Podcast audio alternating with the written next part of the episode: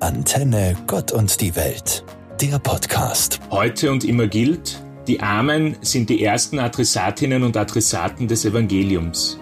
Mit diesen Worten beschreibt Papst Franziskus ganz klar einen zentralen Auftrag allen kirchlichen Tuns. Armut hat viele Gesichter und selten ein schönes. Gerade in der Zeit der Pandemie zeigt sich eine breite Palette an Armutsformen, sei es die wirtschaftliche Armut, existenzielle Armut oder eine Armut an sozialen Beziehungen.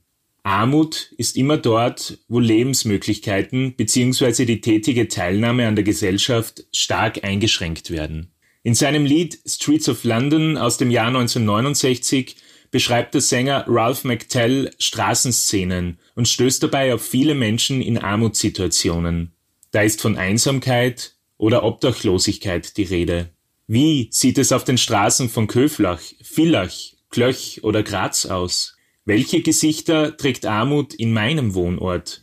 Not bewusst wahrzunehmen, kann bereits ein erster Schritt sein, diese ein Stück weit zu lindern, sei es in meinem privaten, im gesellschaftlichen oder auch im kirchlichen Umfeld.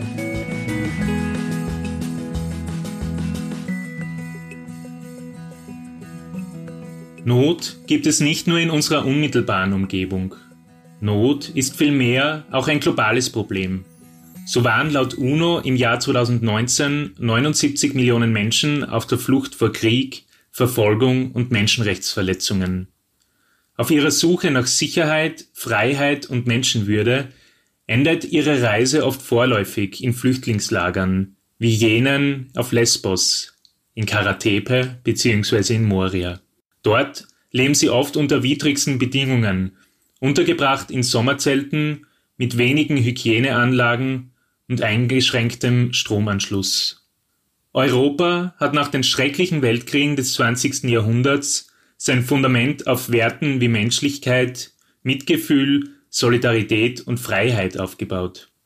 Werte, die das Zusammenleben lange geprägt haben und Basis für das Überstehen vieler Krisen waren und sind.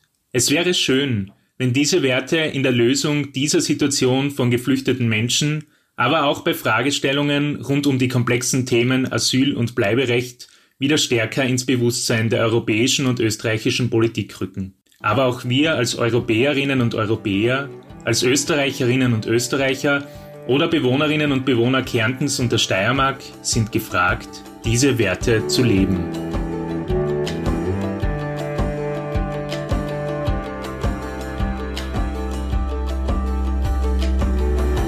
In den Beiträgen der letzten Tage wurde aufgezeigt, was Armut heißen kann. Global, aber auch vor Ort. Zum Glück gibt es jedoch auch viele Menschen, die sich für andere einsetzen, Bewusstsein für Notlagen schaffen oder kreative Lösungsansätze zur Linderung von Not finden. Viele Menschen in der Steiermark und in Kärnten sind in Vereinen, Netzwerken, kirchlichen Gemeinden oder Initiativen ehrenamtlich engagiert. Dabei suchen sie in ihrem Engagement vielfach auch Lösungen für ein gelingendes Miteinander. Auch die Corona-Zeit hat soziales Engagement nicht minimiert. Im Gegenteil. Viele versuchen und versuchten, im Kleinen für andere da zu sein. Sei es durch Einkäufe oder durch Telefonate oder anderen Corona-gerechten Formen des Gesprächs bzw. der Begegnung. Die Caritas versucht mittels ihres Teams Nächstenliebe freiwillige Helferinnen und Helfer mit Menschen in ihrer Umgebung zu verbinden, die Unterstützung brauchen. Das ist nur eines von vielen Puzzlesteinen, das zu einem Netz der Aufmerksamkeit und der Solidarität beitragen kann. Lokal, aber auch global.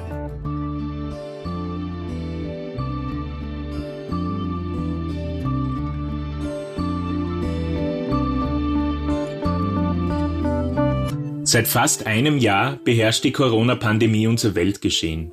Ein Jahr, das viele Formen der Entbehrung mit sich gebracht hat. Die oberste Prämisse, um die Pandemie in den Griff zu bekommen, ist es, physische Kontakte zu vermeiden. Dies führt auch bei mir zu kuriosen Gegebenheiten. Wie fremd erscheinen mir plötzlich Szenen von Menschenmassen in Filmen oder Fotos von sich zwei Begegnenden, die sich zur Begrüßung die Hände schütteln.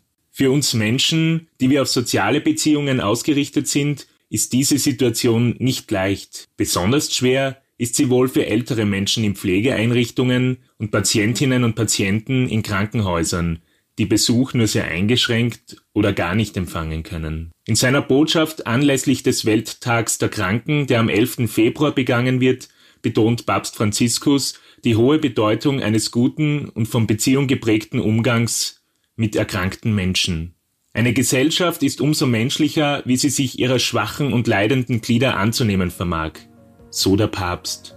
Ein Satz, der für die Zeit der Pandemie, aber auch darüber hinaus für den Umgang mit Armut Not tut. Anton Tauschmann, Theologe in der Katholischen Kirche Steiermark. Antenne Gott und die Welt. Alle Infos auch auf Antenne.at.